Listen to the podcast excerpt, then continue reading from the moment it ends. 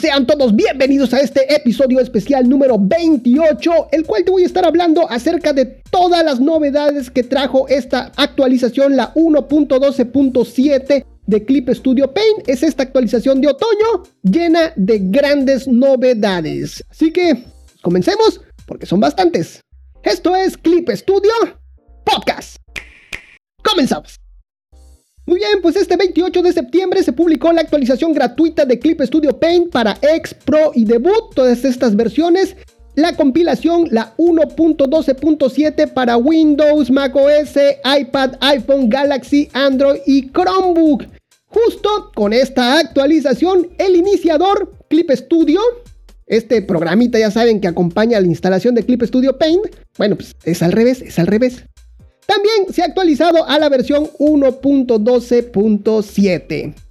Una nota rápida, las versiones para iPad, iPhone, Samsung Galaxy, Android y Chromebook se podrán descargar una vez que hayan pasado las revisiones de sus respectivas tiendas de aplicaciones. Ok, esto siempre ocurre tras cada actualización. Ya saben que se demora un poquito ahí en las tiendas de aplicaciones. Pero para los que ya pueden gozar de toda esta actualización, todas las novedades, son los usuarios de Windows y macOS. Así que comenzamos. Y bueno, ya para que sepan también los otros usuarios qué es lo que va a traer. Comenzamos con las novedades así de lleno de Clip Studio Paint, la versión 1.12.7. Y arrancamos con lo que es el cuentagotas mejorado. El nuevo diseño facilita el uso con gestos táctiles, ya que podrás ver el color actual y el próximo color a la vez se ha rediseñado la herramienta de cuenta gotas para que puedan visualizarse el color seleccionado y el señalado en un círculo alrededor del cursor mientras lo mueves. El área alrededor del cursor también aparecerá aumentada, tendrá, un zoom, dentro del círculo para seleccionar los colores más fácilmente. Está muy bonito, muy interesante.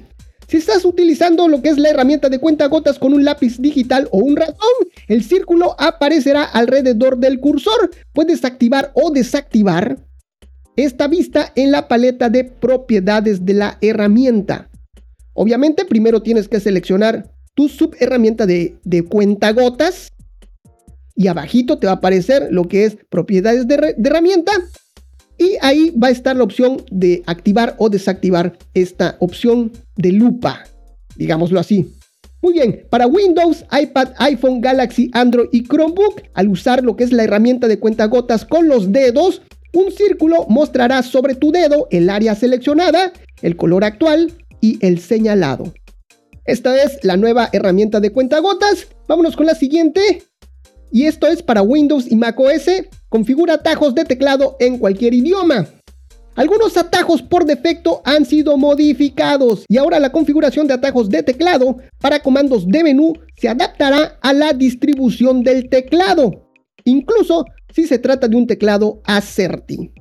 Y que se han modificado algunos de estos ah, ajustes rápidos de los teclados.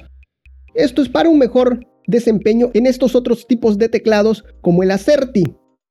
Muy bien, pues vámonos con la siguiente. Mejoras de las herramientas 3D. Esto está bastante interesante, todo lo que los cambios y ajustes que se hicieron para las herramientas 3D está fantástico. Pienso que es de los más grandes cambios que se ha dado en las últimas actualizaciones con respecto, claro, a lo que son las, herramientas, los objetos 3D. Y está bastante interesante. Vamos a comenzar con esto de las mejoras en, las herramientas de 3D. Dice, número uno, guardar varios ángulos de cámara. Ahora aparece la opción de configuración, cambiar cámara en la paleta de detalles subherramienta al seleccionar una capa 3D. Puedes duplicar el ángulo actual para añadir otros ángulos nuevos, modificarlos y guardarlos por separado. Podrás cambiar entre los distintos ángulos fácilmente. Ahora cuando hagas tu composición, ya que agregaste tu fondo, todo esto en 3D, tu fondo, tus personajes, eh, tus elementos. Vas a tener la opción ahí en detalles de subherramienta. Esta paletita aparece debajo de lo que son la paleta de pinceles. Bueno, pues ahí va a estar la opción de ir guardando los ángulos. Por ejemplo, tú ya hiciste tu composición 3D y, y ya decidiste cuál va a ser el ángulo de la cámara. Ya, lo guardas giras lo que es tu modelo, tu composición, te gustó otro ángulo de cámara, lo guardas. vuelves a girar nuevamente lo que es tu, composición y lo guardas y vas a poder intercambiar entre estos distintos ángulos que ya guardaste. Esto está genial, está fantástico. Es algo que les va a gustar bastante, van a ver y vienen más mejoras, ¿eh? Muy bien, eso es de lo que se trata este número, este punto número uno. Mejoras de uso, ese es el siguiente punto. Ahora dice, así, podrás modificar la escala o tamaño de cada parte concreta de los objetos 3D de manera independiente. Selecciona la parte que quieras ajustar y modifica su tamaño en escala del objeto, directamente desde el manipulador o mediante la paleta de detalles subherramienta. Así es, ahora vamos a poder hacer más anchos, más flaco, más gordo los objetos directamente desde, desde el manipulador cualquier objeto. Ya vieron que a nuestra capa 3D le podemos ir arrojando varias, varios objetos que tenemos disponibles, sillas, eh, mesas, escritorios y todos esos elementos. Bueno, estos objetos, cuando les demos un clic, nos va a aparecer lo que es el manipulador. Y en la parte de afuera nos van, van a aparecer unos, como unos cubitos, los cuales los podemos ir los podemos ir haciendo hacia adentro o hacia afuera o hacia arriba o hacia abajo y de esta forma vamos a poder distorsionar en esos ejes nuestro, nuestro objeto. Podemos hacer la silla más, más alta, más chiquita, más gorda, más flaquita y esto de eso se trata. Está interesantísimo y esto lo podemos hacer con prácticamente todos los objetos. Incluso con los objetos que son los fondos. Ya vieron que hay este, escuelas, que hay habitaciones y todo eso, y cada elemento que compone estos fondos los podemos modificar de esta forma. Pero ahorita se los voy a explicar. Muy bien, está genial todo esto. Se han añadido opciones de configuración a los ejes de movimiento y rotación en la paleta de detalles subherramienta. Cuando hay una capa de 3D seleccionada. Cuando tienes seleccionado un material 3D, puedes moverlo o rotarlo eh, sobre su propio eje o al igual que antes sobre el eje alineado con el suelo. Bueno, pues esto de que los objetos los puedes, ah, ya les dije, transformar de esta forma, con el manipulador, también estas opciones, tanto de, rotación y de anchura y todo eso, y de altura, aparecen en la paleta de detalles subherramienta. Así que hay dos formas de hacer estas modificaciones, de girar estos objetos. Siguiente. Ahora aparece la opción de configuración punto de pivote para varios objetos en la paleta de detalles subherramienta. Al seleccionar, obviamente, una capa 3D. Con esto puedes modificar el punto de pivote al seleccionar varios objetos 3D y cambiar la dirección y el tamaño de los objetos en base a él. Esto en lo que es la paleta de detalles de subherramienta. Esta paleta de detalles de subherramienta aparece cuando oprimimos lo que es la llave inglesa de nuestra paleta de propiedades de herramienta. Ahí ya nos va a aparecer, oprimimos la llave inglesa, ya saben cuál, obviamente, y nos va a aparecer esta ventana o esta paleta que se llama detalle subherramienta. Y ahí podemos seleccionar que queremos que nuestro objeto sea el punto de pivote, que gire sobre él todo. Muy bien. Siguiente. Perspectiva de ojo de pez. Se ha añadido la opción perspectiva de ojo de pez ahí en la categoría de panorámica. Esto ahí en las capas 3D. Puedes aplicar perspectiva de ojo de pez a la imagen panorámica para ajustar el ángulo de visión hasta el doble. Eso está bastante interesante. Siguiente, exportar mapeos V panorámicos. Ahora aparece la opción de configuración mapeo V, ahí en detalles subherramienta panorámica. Al seleccionar esto, obviamente al seleccionar una capa 3D, usa esta opción para exportar mapeos V panorámicos. Siguiente, ahora aparece la opción de configuración, exportar como imagen panorámica en detalles subherramienta panorámica. Al seleccionar una, una, capa 3D, puedes exportar una visión panorámica 360 grados del entorno visto desde la cámara. Una vez que ya tengamos nuestra composición, ya saben, nuestro fondo 3D, nuestros personajes, todos los elementos que le hayamos agregado a lo que es nuestra composición, ahí en panorámicas podemos decir exportar esta, esta imagen, esta vista, como una imagen panorámica. Y es una imagen panorámica 360 grados, ¿ok? Esto lo imagino ahí en el parque. En medio del parque están nuestros personajes y bueno, Le decimos, exportame esto como una imagen panorámica 360 grados y lo va a hacer y va a quedar muy, muy bien. Bueno, esto fue con respecto a lo que son los elementos 3D. Todavía vienen más, más ajustes 3D, pero ya los vamos a estar este, viendo, claro que sí. Siguiente entonces. Esto es para iPhone, Galaxy, Android y es la pantalla inicial rediseñada. Esto quedó muy muy bien, quedó muy bonito. Se ha rediseñado la pantalla inicial de la aplicación para smartphones. Ahora podrás crear nuevos proyectos o continuar los anteriores nada más con abrir la aplicación. También tendrás acceso a novedades, tutoriales oficiales, a Clip Studio Assets y otros servicios que te van a ayudar en tu labor artística. Y la verdad que sí, está muy bonito lo que podemos ver, ya saben, les dejo todas estas imágenes, todo esto aquí en clipstudiopodcast.com, diagonal especial 28, todo pegadito, todo juntito, especial 28. Y ahí van a ver lo que es el rediseño de esta, de esta pantalla inicial. Está muy padre porque desde el principio, desde lo primero que podemos ver es lo que son nuestros trabajos realizados. Ilustraciones, webcomics, cómics, animaciones.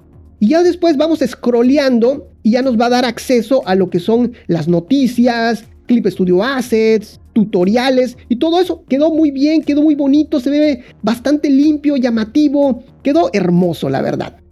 Muy bien, vámonos con la siguiente. Más cambios y mejoras. Dice así, hemos incluido más mejoras, cambios en las especificaciones y correcciones de errores a partir de los comentarios de los, de los usuarios de Clip Studio Paint. Y arrancamos con el primero, dice, ahora podrás ajustar la escala y la repetición de las texturas aplicadas a las figuras 3D básicas. Se ha agregado los siguientes parámetros a detalles subherramienta, ajustes de textura, se han agregado lo que es las opciones de motivo, porcentaje de escala y posición. ¿Qué significa esto? Que a nuestras figuras 3D básicas, las básicas ya sabes es el, el cubo, la esfera y todas esas, vamos ya sabes que le podemos poner texturas. Bueno, pues ahora estas texturas la podemos hacer eh, como mosaico, agrandarlo, hacerlas más pequeñas, o sea, el porcentaje de escala. Y eso está genial, está fantástico. Ya tenemos más opciones eh, con nuestras texturas que estamos aplicando a nuestras, a nuestras figuras básicas. Muy bien, siguiente. Dice, al aplicar archivos de textura a figuras 3D básicas o panorámicas, Ahora podrás actualizar la vista para que refleje los cambios realizados en la imagen en otros proyectos o aplicaciones. Puedes actualizar las texturas desde la paleta Detalles Subherramienta, Textura, Panorámica, Volver a cargar. Siguiente, cuadro de diálogo Detalles Subherramienta, Preferencias, Ajuste de renderizado, obviamente de, las capas 3D, la, opción adaptar sombras a la luz pasa a ser ahora simplemente sombras. Con esto puedes cambiar el tipo de proyección del sombreado de la capa seleccionada a... Hay tres opciones, que es no proyectar, proyectar directamente hacia abajo o adaptar a fuente de la luz. Siguiente, se ha añadido la opción nueva capa 3D a preferencias 3D. Aquí puedes ajustar el tipo de proyección predeterminado del sombreado para las nuevas capas 3D. Y esto están las tres opciones que es no proyectar sombras, proyectar directamente hacia abajo o proyectar en el suelo según la fuente de luz. La verdad que esta actualización trajo muchísimas mejoras, novedades a lo que son las, las capas 3D y eso está genial. Siguiente, vámonos con la siguiente, dice la opción de propiedad de herramientas de las figuras 3D básicas tipo cartela esta opción es rotar y seguir cámara, pasa a ser ahora simplemente seguir cámara. Y dentro de ella hay tres modos, que es activar, desactivar o solo horizontal. Si escoges solo horizontal, el cartel solo rotará hacia la cámara en el eje horizontal. Siguiente, ahora puedes renombrar materiales 3D y cámaras en dos secciones de la paleta Detalles subherramienta lista de objetos y asignar. Toca dos veces un nombre de la lista de objetos para editarlo. Una vez que hayamos hecho nuestra composición y hayamos agregado todos los elementos, todos los objetos 3D a, nuestro, a nuestra capa de 3D, a nuestro fondo, ya le metimos sillas, ya le metimos un personaje, ya le metimos mesas, eh, algunos otros elementos. Si nos vamos a lo que es nuestra paleta de detalles de subherramienta, ya recuerden que la abrimos dándole un clic a lo que es la llave inglesa, nos vamos a la lista de objetos. En esta lista de objetos vamos a poderle cambiar el nombre. Porque qué tal si nosotros pusimos dos sillas, silla 1 y silla 2, y le queremos cambiar el nombre pues para no confundirnos, pues ahí le ponemos silla 1 no sé cuál, silla 2 tal cual, y así sucesivamente. Y también en el apartado de asignar, también ahí podemos cambiar los nombres a los objetos. De eso se trata esto. Muy bien, siguiente. Al seleccionar varios objetos 3D se mostrará el eje de cada uno de los materiales. Estos aparecerán al cambiar el tamaño de los objetos de forma independiente con el manipulador general. Cuando el eje de movimiento y el eje de rotación se establecen ahí en eje del objeto, desde la paleta de subherramienta, y cuando el punto de pivote para varios objetos se establece en puntos de pivotes locales. Espero haya quedado claro. Esto es al seleccionar varios objetos 3D. Siguiente, esto es para Windows, iPad, iPhone, Galaxy, Android, Chromebook. Al tomar un color desde la paleta subvista con el dedo, el círculo del selector de color aparecerá ahora alrededor de tu dedo. Esto es en la paleta subvista. Esto es para X y para Pro. Vamos con el siguiente. Dice, se ha añadido mostrar el círculo del selector de color al usar un lápiz. Ahí en el menú de la paleta subvista. Cuando está activado, el círculo del selector de color aparecerá incluso al seleccionar colores con un lápiz. Esto nuevamente es para X y para Pro. Prácticamente lo mismo, nada más es para que sepamos cómo está escrito, cómo aparece ahí en esa paleta subvista. Muy bien, te lo recuerdo, se llama mostrar el círculo del selector de color al usar un lápiz. Muy bien, vámonos con el siguiente se ha solucionado un problema en el cual los dibujos fuera del área de selección desaparecían después de crear un área de selección y cambiar su tamaño desde el menú Edición Transformar. Este error ya se corrigió. Y seguimos con las mejoras y también con los agregados. Por ejemplo, se ha agregado el polígono como una figura 3D básica. Siguiente, ahora puedes importar archivos 3D en formato GITF sin embargo, no se admiten animaciones, morfos y árboles con nodos con varios huesos o bombs. Además, el color puede cambiar porque los parámetros de renderizados basados en la física, PBR por sus siglas en inglés, se convierten al método de renderizado de Clip Studio Paint. Siguiente, se ha añadido la opción Ajustes de importación para archivos Wavefront o BJ, ahí a Preferencias 3D. Ahora es posible establecer eje superior y punto de origen e importar un archivo wavefront OBJ con el eje Z hacia arriba. Siguiente, se ha rediseñado el menú de privacidad que aparece al iniciar lo que es la aplicación. Efectivamente, tú cuando, y me imagino que, ya lo hicieron, ya lo disfrutaron, pero si no lo sabes, cuando tú instalas lo que es esta actualización, lo primero que te aparece es esta ventana de privacidad donde nos va a decir, nos va a pedir autorización y dice así, nosotros eh, seleccionamos qué es lo que, a lo que le queremos dar autorización y dice ayuda con la corrección de errores y también está la opción de ayudar con las mejoras de calidad. Y ahí están esas barritas deslizables con las cuales nosotros autorizamos qué es lo que queremos autorizar. Y ya le damos aceptar y eso es todo. Muy bien, siguiente. Los proyectos que no estén configurados como trabajo en equipo se mostrarán con una miniatura gris en la pantalla de gestionar obras. Esto es ahí en Clip Studio. También ahí en Clip Studio se ha añadido incluir fuentes en la copia de seguridad de la configuración de la aplicación a ajustes de la nube. Esto también en Clip Studio. Siguiente, cuando haya una actualización, aparecerá una nueva ventana de notificación en la que podrás conocer las nuevas funciones y otros cambios. Así es, después de que te aparece esta ventana de privacidad, te aparece una ventana de actualización que igual es muy bonita, donde aparece una pequeña animación como un video y donde nos va, perdón, nos va mostrando cuáles son las características las más relevantes de esta nueva actualización. Está bastante interesante y en la parte de abajo hay un, botoncito que dice ver más, el cual nos va a llevar hacia lo que es la página web oficial, donde, donde están todos los detalles de, de esa actualización, independientemente de lo que es la pantalla de, bienvenida, la que todo mundo conocemos, ya saben, cuando instalamos por primera vez o hay una nueva actualización, siempre nos aparecía lo que es esta pantalla de bienvenida, que nos decía más o menos todo lo que podemos hacer con Clip Studio. Nos presentaba los pinceles, nos presentaba los servicios y todo eso. Esto es independientemente de esa pantalla. Muy bien, vámonos con la siguiente.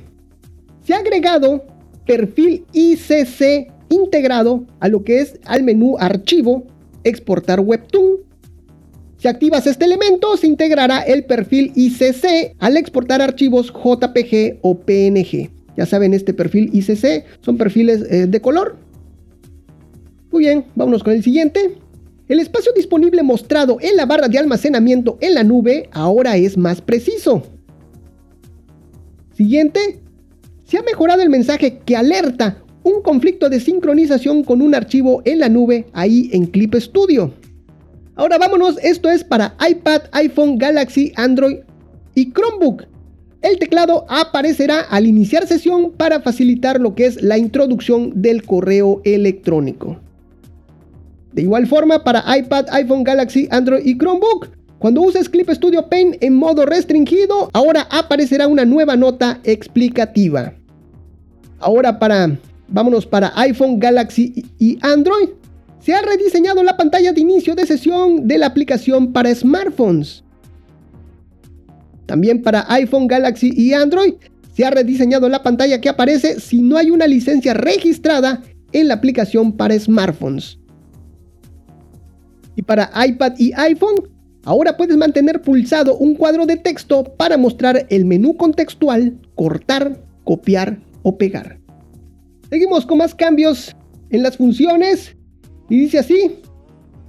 La frecuencia de... Esta está interesante. ¿eh? Dice, la frecuencia de muestreo de color se ha reajustado para que la herramienta cuenta gotas se mueva más suavemente con el cursor. Está muy interesante. Son detallitos que quizás no, no tomemos en cuenta, que no alcanzamos a ver, pero que ahí están. Siguiente. Al utilizar la opción usar misma subherramienta que en el lienzo, ahí en la paleta de mezclar colores, Incluso si se trata de una herramienta no válida en la mezcla de colores, podrá seguir utilizando los gestos táctiles y las teclas modificadoras.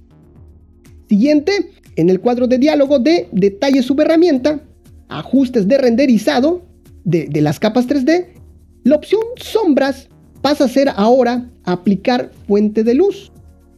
Cuando aplicar fuente de luz está desactivado eh, en las capas 3D, también estará desactivado para los modelos 3D que haya en la capa.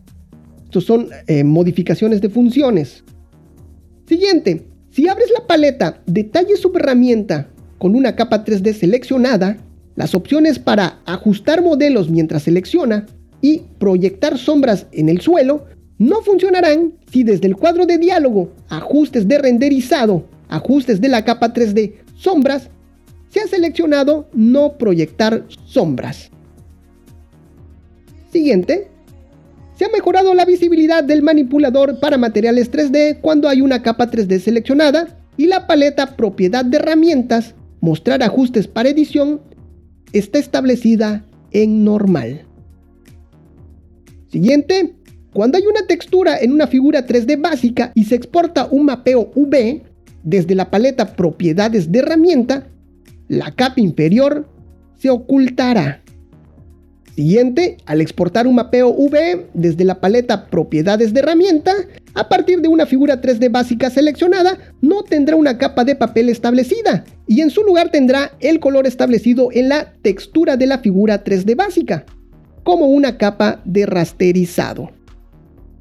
Siguiente, al aplicar una textura a una figura 3D básica, ahora las líneas de divisiones quedarán ocultas. Siguiente, al colocar un material 3D sobre el lienzo, se creará una capa 3D con el ángulo de la cámara ligeramente alejado del material. Sin embargo, esto no ocurrirá si se coloca sobre una capa 3D existente. Siguiente, el eje Z no se mostrará en la paleta propiedades de herramienta para figuras 3D básicas como plano y la esfera, las cuales no necesitan este eje Z para configurar lo que es el número de divisiones.